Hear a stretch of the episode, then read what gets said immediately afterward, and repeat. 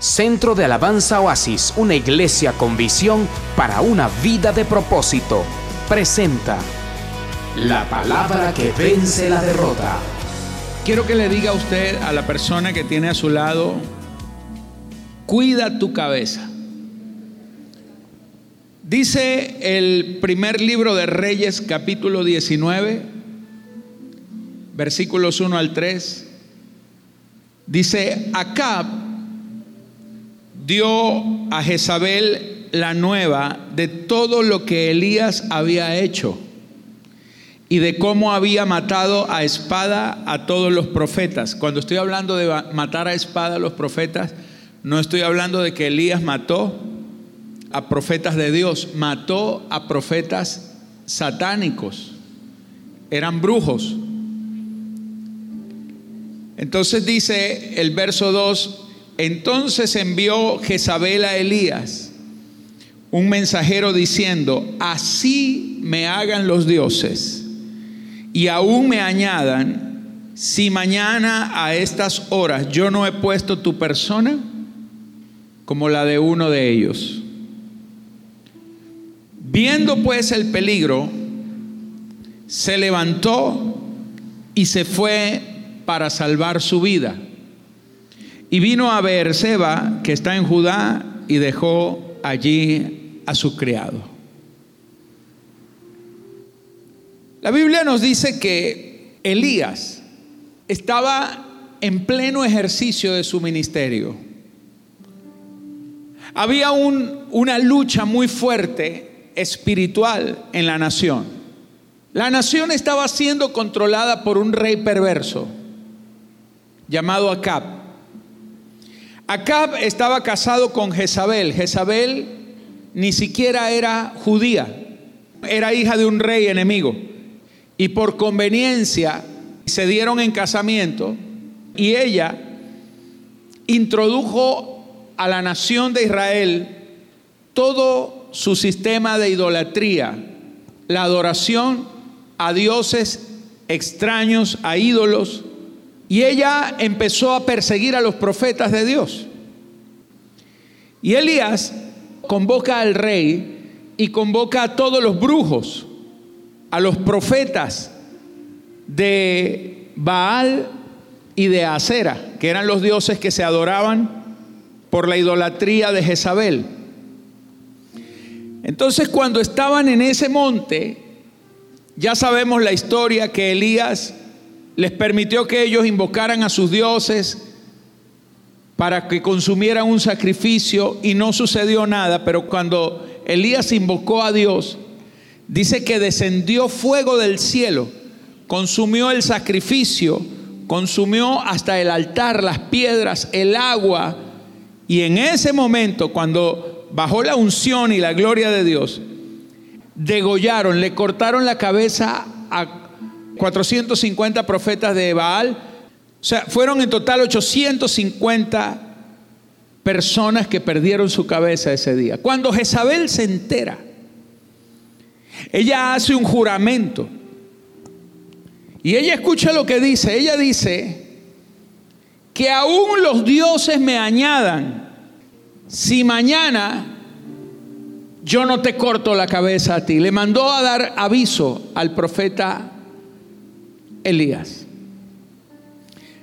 Y aquí me llama la atención porque si usted es un hombre de Dios, que usted desafía las tinieblas, hace bajar fuego del cielo y usted termina con una victoria evidente, el fuego del cielo baja, Dios lo respalda.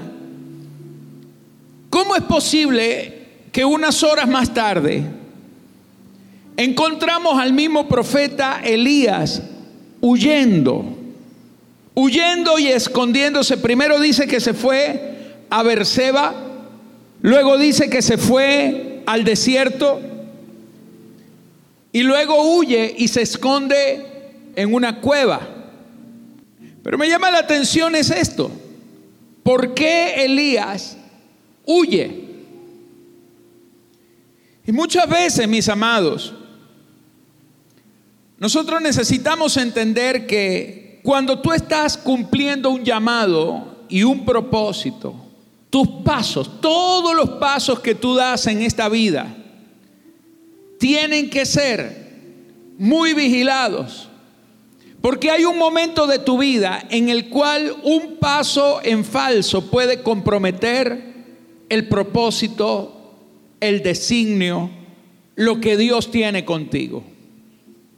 Es decir, quizá nosotros no podemos comprender muy bien lo que estaba pasando por la mente de Elías. Lo que pasa es que los hombres de Dios sabemos que el respaldo que tenemos es de Dios y no de nosotros.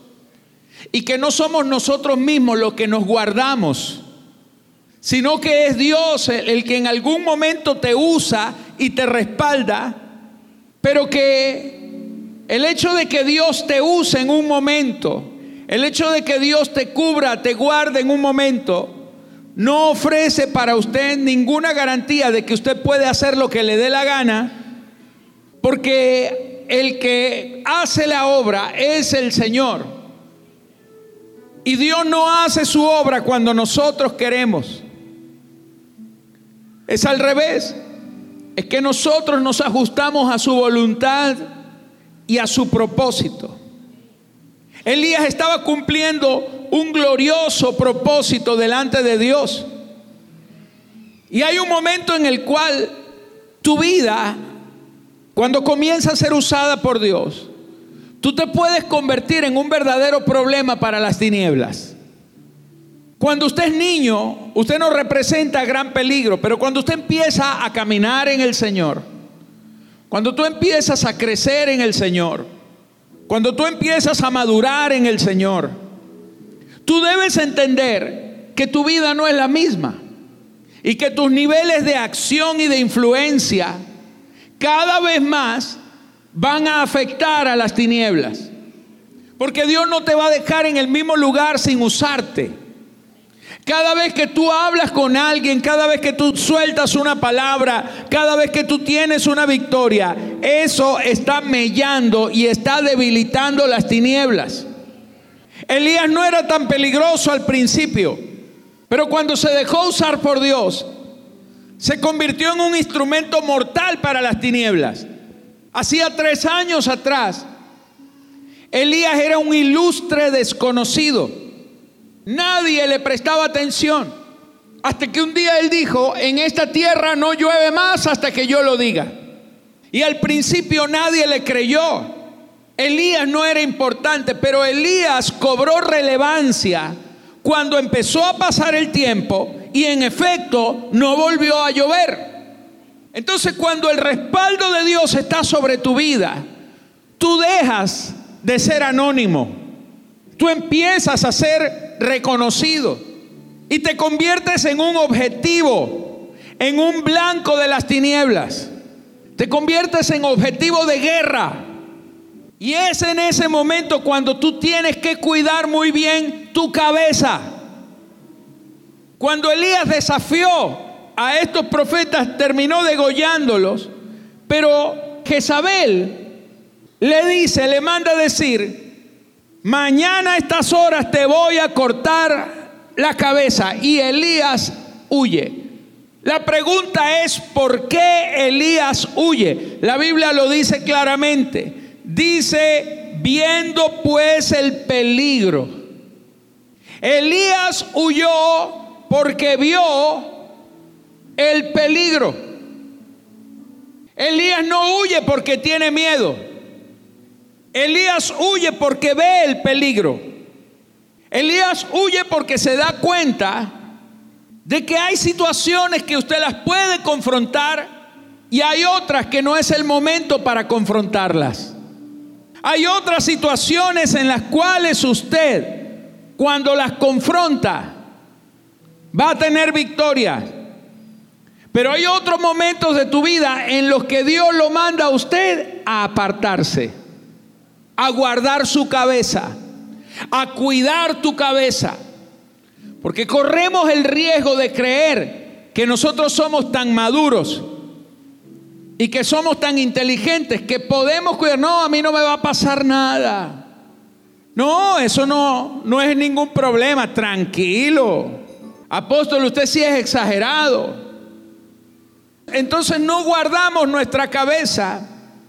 Y el problema es este, mis amados, que hay un momento en el que tu cabeza para las tinieblas tiene precio. Elías, cuando se convirtió en un peligro, ¿sabe lo que sucedió? Inmediatamente le pusieron precio a su cabeza. Porque se convirtió en una amenaza. Y lo primero que usted tiene que entender que si usted en este momento no tiene precio en las tinieblas, es porque no estás afectando en el mundo espiritual.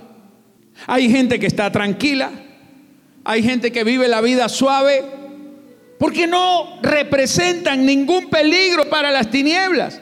Pero si tú no representas un peligro para las tinieblas, es porque no estás siendo efectivo en el reino de Dios. Cada hombre de Dios, su cabeza tiene un precio en las tinieblas. Pero en el reino de Dios, tu cabeza no tiene precio. Escuche, la pregunta que debemos hacernos es, ¿cuánto vale tu cabeza? ¿Cuánto vale tu cabeza? Señores, Jezabel le puso precio a la cabeza de Elías. Ella tasó el precio y Elías tenía que guardar su cabeza. Hay gente que no guarda su cabeza. Muchos hombres de Dios han perdido su ministerio, han perdido su propósito, su llamado porque el enemigo encontró el precio de la cabeza de ellos. Hombres que han perdido lo que Dios les ha entregado. Porque el diablo encontró cuánto valían. Tú tienes que guardar tu cabeza. No debes dejar que las tinieblas le pongan precio. Porque cuando tú te conformas al precio, te vendes. Cuando un joven creyente tiene una novia no creyente o creyente como sea, no me importa. Pero cuando se van a la cama, ya le encontraron el precio. Perdió un ministerio porque el diablo le encontró el precio de su cabeza. Cuando estás haciendo negocios, y te prestas para hacer lo ilícito, ya te vendiste, ya el diablo le encontró precio a tu cabeza. Y hay gente que pierde todo por un precio muy barato. Porque el diablo nunca va a pagar el precio que tú vales. Él va a ofrecer baratijas. Pero si tú te vendes, entonces el diablo ya encontró tu precio. Mira a la persona que tienes a tu lado y pregúntale, ¿cuánto vale tu cabeza? Porque si ya tú te tasaste por algo, si le pusiste una tasa, un precio, un porcentaje a tu integridad, ya tú te desvalorizaste en el reino de Dios. Hombres de Dios perdieron su ministerio por su cabeza. Jueces capítulo 16, versículo 13 dice, y Dalila dijo a Sansón, hasta ahora me engañas y tratas conmigo con mentiras. O sea, la mentirosa estaba llamándolo a él mentiroso. Y ella le decía, descúbreme pues ahora cómo podrás ser atado. Qué bárbaro. Mira esto tan, tan fácil. Dime cómo te puedo atar. Imagínate, imagínate el diablo diciendo, yo necesito saber cómo te ato. Descúbreme tus secretos. ¿Cuánto vale tu cabeza? ¿Cuánto vales? Dime el precio, ¿cuánto vales? Hay gente que se vende muy barato. Y entonces él le dijo, si te hieres siete guedejas de mi cabeza con la tela y la asegurares con la estaca, y ella las aseguró con la estaca y le dijo, Sansón, los filisteos sobre ti. Mas despertando él de su sueño, arrancó la estaca del telar con la tela. O sea, imagínate, le, le amarraron la cabellera y la anclaron en el piso. Estaba tan borracho que no se dio cuenta. Pero cuando le dijo, Sansón, ahí vienen los filisteos, se paró y nada más con levantarse arrancó las estacas. Y entonces ella le dijo, ¿cómo tú dices, yo te amo cuando tu corazón no está conmigo? Tú no me amas, dame una prueba de amor. Tu prueba de amor es el precio por el que te está tasando el diablo. Y entonces, ya me has engañado tres veces, no me has descubierto en qué consiste tu gran fuerza. Y dice que aconteció que presionándole ella cada día con sus palabras e importunándole, escucha, su alma fue reducida. Diga eso conmigo, su alma fue reducida. Diga conmigo, bajo el precio. Le regatearon y se vendió más barato. Y dice que le descubrió pues todo su corazón y le dijo, nunca a mi cabeza llegó navaja porque soy nazareo de Dios desde el vientre de mi madre. Si fuere rapado, mi fuerza se apartará de mí y me debilitaré y seré como todos los hombres. Entonces, viendo Dalila que él le había descubierto todo su corazón, envió a llamar a los principales de los filisteos, diciendo, venid esta vez porque él me ha descubierto todo su corazón. Los principales de los filisteos vinieron a ella trayendo en su mano qué? Diga conmigo, se vendió barato. Le pusieron precio a su cabeza, trayendo el dinero. Y ella hizo que él se durmiese sobre sus rodillas. Y llamó a un hombre quien le rapó las siete guedejas de su cabeza. Y ella comenzó a afligirlo, pues su fuerza se apartó de él y le dijo, Sansón, los filisteos sobre ti. Y luego que despertó él de su sueño, dijo, esta vez saldré como las otras y me escaparé pero él no sabía que Jehová ya se había apartado de él. Mas los filisteos le echaron mano, le sacaron los ojos, le llevaron a Gaza, le ataron con cadenas para que moliese en la cárcel. ¿Qué perdió Sansón? Perdió su ministerio, su propósito, porque le pusieron precio a su cabeza y él se vendió. A mí me impresiona mucho esto. Porque es que cada acción de tu vida, cada cosa, cada palabra, la Biblia dice que no hay palabra, ni siquiera una palabra quedará ociosa en aquel día. Hasta las palabras que nosotros decimos tienen un peso, un peso grande. Una palabra mal dicha una imprudencia en un momento álgido de tu vida te puede llevar a un colapso. Mira, ¿quién está en este momento engañando tu corazón? Y no pienses que esta vez escaparás como las otras. Tienes que guardar tu cabeza. Tenemos que guardar nuestra cabeza, líderes. En estos momentos nuestra nación lo que necesita es hombres íntegros que no se vendan por nada en esta vida. Hombres que no comprometan su palabra. Porque tus palabras tienen peso. Dile al que está a tu lado, tus palabras tienen peso. ¿Con qué se compromete usted?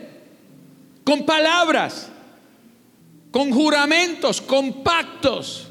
Tus palabras te pueden atar o tus palabras te pueden desatar. Mateo 5:34. El Señor dijo, pero yo os digo, no juréis en ninguna manera ni por el cielo porque es el trono de Dios, ni por la tierra porque es el estrado de sus pies, ni por Jerusalén porque es la ciudad del gran rey, ni por tu cabeza jurarás. Porque cada vez que tú te comprometes, estás poniendo en riesgo tu cabeza. Dile que está a tu lado, guarda tu cabeza. Tú no puedes hacer ni siquiera blanco o negro un solo cabello. Tus palabras. Jesús por eso dijo, pero sea vuestro hablar, sí, sí, no, no.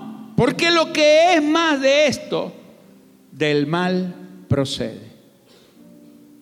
Alguien una vez me dijo, Es mejor ponerse rojo una vez en la vida que durar pálido toda ella. Usted tiene que aprender a decir no, aunque le dé pena.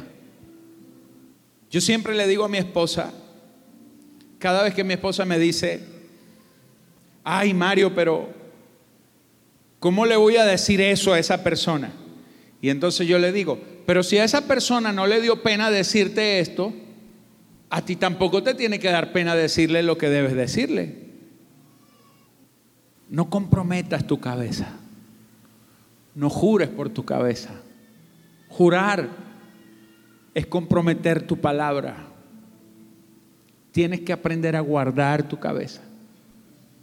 Tienes que aprender a decir sí cuando debes decir sí y aprender a decir no cuando tu respuesta debe ser no. Hay momentos en que un hombre de Dios tiene que saber decir no. Tienes que aprender a decir no. Juan el Bautista perdió su cabeza porque encontraron el precio de ella. Dice Mateo 14, porque Herodes había aprendido, verso 3, porque Herodes había aprendido a Juan y le había encadenado y metido en la cárcel por causa de quién? De Herodías, mujer de Felipe su hermano. Herodías era la cuñada del, del rey Herodes. Pero Herodes se la quitó a su propio hermano y vivía con ella. ¿Y por qué pusieron preso a Juan? Verso 4, porque Juan le decía, no te es lícito tenerla. Ahora pregunto yo, ¿era cierto eso o no? Juan estaba diciendo lo correcto o no? Estaba diciendo lo correcto. Herodes quería matarlo, pero temía al pueblo, porque tenían a Juan por profeta. Pero cuando se celebraba el cumpleaños de Herodes, la hija de Herodías danzó en medio y agradó a Herodes. Por lo cual éste le prometió con juramento darle todo lo que pidiese. Ella, instruida primero por quién? Por su madre, dijo, dame aquí en un plato la cabeza de Juan el Bautista. Entonces el rey se entristeció, pero a causa de qué? Del juramento y de los que estaban con él a la mesa, mandó que se la diesen y ordenó decapitar a Juan en la cárcel y fue traída su cabeza en un plato y dada a la muchacha y ella la presentó a su madre. Ahora yo quiero que usted analice conmigo esto un momento. ¿Quién era Juan el Bautista? La Biblia dice que era el que fue llamado a prepararle el camino al Mesías. Juan el Bautista tenía un solo y único ministerio. Su ministerio, su llamado fue preparar el camino al Mesías. Él mismo lo dijo. Cuando le preguntaron, ¿eres tú el Cristo? Él dijo, no lo soy. Entonces dinos pues quién eres tú. Y él dijo, Evangelio de Juan capítulo 1 y 2, dijo, yo soy la voz que clama en el desierto, preparad el camino. Él dijo, yo no soy el Mesías, yo soy la voz. ¿Cuál voz? La de prepararle el camino al Mesías. Ahora, el gran error de Juan el Bautista fue que Juan en algún momento dijo, es necesario que yo mengüe para que Cristo crezca. Y Dios no nos ha llamado a menguar. Dios nos ha llamado a morir a nosotros mismos, no a menguar. Porque cuando usted mengua, no importa cuánto mengue, al final usted sigue vivo. Y aunque sea una pequeña partícula del tamaño de un átomo, un pequeño átomo de tu carne, vivo, puede ser nocivo para un ministerio. Porque un pequeño átomo de tu carne puede volver a vivir. Por eso Jesús decía, Señores, si el grano de trigo no cae a tierra y muere, no puede dar frutos. Quiero que sepa esto. Juan lo que debió haber hecho era venir a los pies de Jesús y convertirse en uno de sus discípulos. Y Juan tenía unos discípulos. ¿Y sabe cómo se llamaban los discípulos de Juan? Uno fue el apóstol Juan. Uno de los discípulos de Juan el Bautista era el apóstol Juan. Y cuando el apóstol Juan vio a Jesús, el Señor le dijo, sígueme. Y él dejó a Juan y siguió al Mesías, porque eso era lo que debió haber hecho Juan el Bautista. Otro de los discípulos era Andrés. Y dice que cuando estaban con Jesús, buscaron a Pedro, buscaron a Natanael y empezaron ellos a buscar al resto de los que Jesús llamó para que estuvieran bajo su ministerio. Pero Juan el Bautista no quiso, porque él había menguado. Pero tú nunca menguarás lo suficiente como para darle paso al Señor. Hay que morir. Él no guardó su cabeza. Él dijo, mi ministerio es muy importante como para que muera.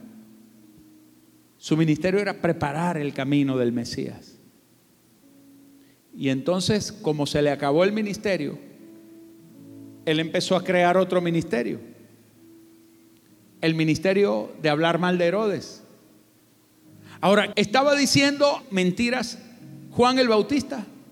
No estaba diciendo algo incorrecto? No. Él estaba denunciando, estaba profetizando, estaba predicando, él estaba diciendo todo contra Herodes. Pero, diga conmigo, Dios no lo llamó a eso. Al no morir a sí mismo, es porque le puso precio a su cabeza. Y cuando lo encontraron el precio, le cortaron la cabeza. ¿Sabe? quiero ir terminando ya, pero Jesús, después que Juan el Bautista murió, los fariseos venían y le decían, ¿qué salieron ustedes a ver al desierto cuando vieron a Juan? ¿Ustedes salieron a ver un hombre con vestiduras delicadas? Pues le digo que los hombres de vestiduras delicadas están en los palacios. Y ustedes salieron a ver que a un profeta, pues déjeme decirle que Juan era más que un profeta. Él era aquel Elías que habría de venir. O sea, Juan realmente, el papel que él estaba llevando era ser el portador del mismo espíritu del Elías que le cortó la cabeza cientos de años atrás. No es que Elías reencarnó en él, es que Dios mandó el mismo espíritu redimensionado para preparar el camino del Mesías. Pero Elías guardó su cabeza, pero el nuevo Elías no guardó su cabeza. A Elías, la mujer del rey llamada Jezabel, le quiso cortar la cabeza, pero no pudo porque no le halló precio.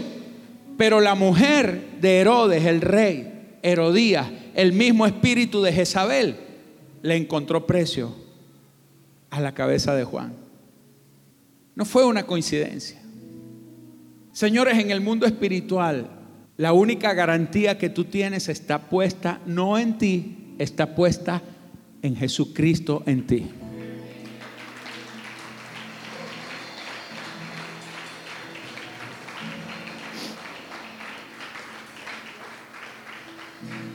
Termino, dice la Biblia en Lucas 9, 57. Yendo ellos de camino, uno le dijo en el camino, Señor, te seguiré donde quiera que vayas. Jesús les dijo, las zorras tienen guarida, las aves de los cielos tienen nidos, pero el Hijo del Hombre no tiene donde recostar su cabeza. O sea, yo no confío en ustedes. Yo no confío en nadie. Mi cabeza no se vende tan fácil. Yo no tengo dónde recostar la cabeza. Sansón le recostó la cabeza a las piernas de Dalila y ahí la perdió. Señores, tu cabeza tiene un precio. Tiene precio en las tinieblas, porque las tinieblas te paga barato. Pero tu cabeza no tiene precio en el reino de Dios. La Biblia dice en Juan 11, 53, así que desde aquel día acordaron matarle. ¿A quién? A Jesús. Los judíos querían matar a Jesús. Por tanto Jesús ya no andaba abiertamente entre los judíos, sino que se alejó de allí a la región contigua al desierto, a una ciudad llamada Efraín, y se quedó allí con sus discípulos. Jesús entendió que lo querían matar. ¿Y qué hizo Jesús? Era Jesús, era el Hijo de Dios. ¿Usted cree que Jesús se expuso? Cuando supo que lo querían matar, se alejó, huyó, porque estaba cuidando su cabeza. Jesús era el Hijo de Dios, pero no era tan valentón como muchos de nosotros, que creemos que por andar abiertamente, porque Dios nos cuida, porque yo soy el ungido. Jesús, más ungido que Jesús no había. Él era el Mesías. El Mesías significa el ungido de Dios. Pero dice que cuando supo, cuando vio el peligro, hizo lo mismo que Elías, huyó. ¿Sabes? Dios no le habló a Elías en la montaña cuando bajó el fuego. ¿Sabe dónde le habló Dios a Elías? Cuando estaba escondido en la cueva. Y le dijo, Elías, sal de ahí porque largo camino te resta. Y le dijo tres cosas. Ungirás a Hazael como rey de Siria. Ungirás a Jehú como rey de Samaria. Y ungirás a Eliseo para que te suceda en tu lugar. Y le dijo esto. El que no lo matare Hazael, lo matará la espada de Jehú. Y el que no lo matare la espada de Jehú, Eliseo lo matará. Porque lo que tus enemigos no pueden contra ti, tus aliados te van a ayudar. Pero lo que tus aliados no te van a ayudar, la palabra profética terminará exterminando todo aquello que quiera cortar tu cabeza. ¿Sabe quién mató a Jezabel? A Jezabel la mató la palabra profética de Eliseo. Lo que profetizó sucedió. Y dijo, los perros comerán tus carnes. Y así terminó muerte. Proverbios 14, 15, póngase de pie. Dice, el simple todo lo cree, mas el avisado mira bien sus pasos. El sabio teme y se aparta del mal, mas el insensato se muestra insolente y confiado. Levanta tus manos a los cielos. Tenemos que dejar de ser simples. El simplismo. La gente simple no quiere decir que sea sencilla. La gente simple lo que significa es que es un necio falto de sabiduría. El hombre sabio ve el mal y se aparta porque sabe que su cabeza tiene precio para las tinieblas. Pero te quiero decir algo, tu cabeza en el reino de los cielos no tiene precio. Por eso tu cabeza, mientras tú estés en el reino, sirviendo al reino, haciendo las cosas del reino, cuando tú estás guardando tu cabeza en el reino, mis amados, el enemigo no te podrá hallar, no te podrá encontrar, no podrá dar contigo, porque tu cabeza en el reino de Dios no tiene precio, tiene precio eterno. Por eso el único que pudo pagar el precio fue Jesucristo, entregando su vida desde la eternidad para darte vida eterna. Porque tú tienes precio eterno. No te corrompas, no te vendas tan barato. Cuida tu cabeza, mi amado. Cuida con quién andas. Cuida con quién te relacionas. Cuida a quién le escribes. Cuida las palabras que dices. Sé sabio, no seas simple. Una mala decisión te puede costar la cabeza por la cual Jesús pagó por ti. Levanta las manos a los cielos. Y dale a Dios el mejor aplauso por encima de tu cabeza. Dile, yo te amo, mi Señor. Te adoro, Jesús. Tienes que cuidar tu cabeza, cuidar tu mundo espiritual. Tienes que guardar tus pensamientos. Tienes que guardar tu vida. Tienes que guardar tu santidad. Tienes que guardar tu integridad. Tienes que guardar tus relaciones. Tienes que saber con quién andas, con quién hablas. No te vendas tan barato. No te vendas tan barato. Tu vida tiene destino. Tu vida tiene un precio muy alto. Por eso Jesús pagó el precio con su propia vida. Eres tan caro que Jesús pagó con su propia vida. Jesús no pagó con monedas. Oh, aleluya. Judas él cobró 30 monedas de plata por la cabeza de Jesús, pero al final la única cabeza que costó 30 piezas de plata fue la de él, porque terminó ahorcado y terminó desparramando sus entrañas en el campo llamado Aceldama, significa campo de sangre. Porque cuando el diablo quiere pagar con monedas lo que es eterno, Señores, el enemigo que quiere pagar por ti terminará pagando por su propia destrucción, por su propia derrota. A usted nadie lo va a poder tocar cuando usted está puesto en las manos del Señor, cuando tú estás cuidando tu cabeza, cuando estás cuidando tu mundo espiritual. Levanta las manos y adora a Dios. Él te va a guardar. Él te va a cuidar. Su ángel acampa alrededor de ti. Usted vale tanto que usted no se va a morir de hambre en medio de una crisis.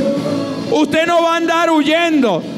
Cuando Elías estaba huyendo, la Biblia dice que los ángeles le traían comida y alimento y agua. Y dice que lo que le trajeron los ángeles lo nutrió tanto que pudo caminar durante 40 días y 40 noches hasta llegar al monte en donde en la cueva tuvo un encuentro con Dios. Señores, cuando tú estás huyendo, tienes que entender que tú no estás huyendo por miedo, estás huyendo porque te estás apartando del mal, porque si tú avisoras el mal, si tú ves el mal, apártate y huye. Preferible que te llamen cobarde a morir como un valiente que no supo guardar su cabeza. Los verdaderos valientes guardan su vida, guardan sus pasos, guardan su llamado, guardan su integridad guardan su ministerio, cuidan lo que hay en su cabeza, cuidan la mirada, cuidan el oído, cuidan lo que hablan, cuidan lo que piensan, cuidan lo que olfatean, cuidan lo que perciben. Cuida tu cabeza, cuida tus sentidos, cuida tus decisiones. Señores, retroceder Retroceder en las manos de Dios no es volver atrás, es tomar impulso. La Biblia dice que tú eres como flecha en las manos del valiente. Y cuando una flecha retrocede en las manos del valiente, es porque Cristo el valiente está tomando tu vida y haciéndola retroceder porque no te está devolviendo, te está haciendo agarrar un nuevo impulso, porque vas a ser lanzado hacia tu destino final para dar en el blanco. Usted no errará, usted no perderá. Usted va a dar en el blanco. Tu vida, tu vida vale mucho. Guarda tu cabeza. Guarda tus decisiones. Haga todo según la voluntad del Señor y Él recompensará tus pasos. Dale ese aplauso al Rey. Te amo Dios. Te amo Señor. Te amo Jesús. Dele 30 segundos de aplauso al rey.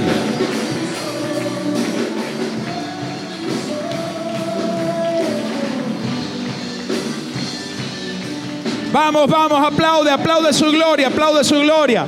Comienza a hablar en lengua, comienza a hablar en lengua mientras aplaude. Oh, ramacabaisa, tarra, vaca, tarra.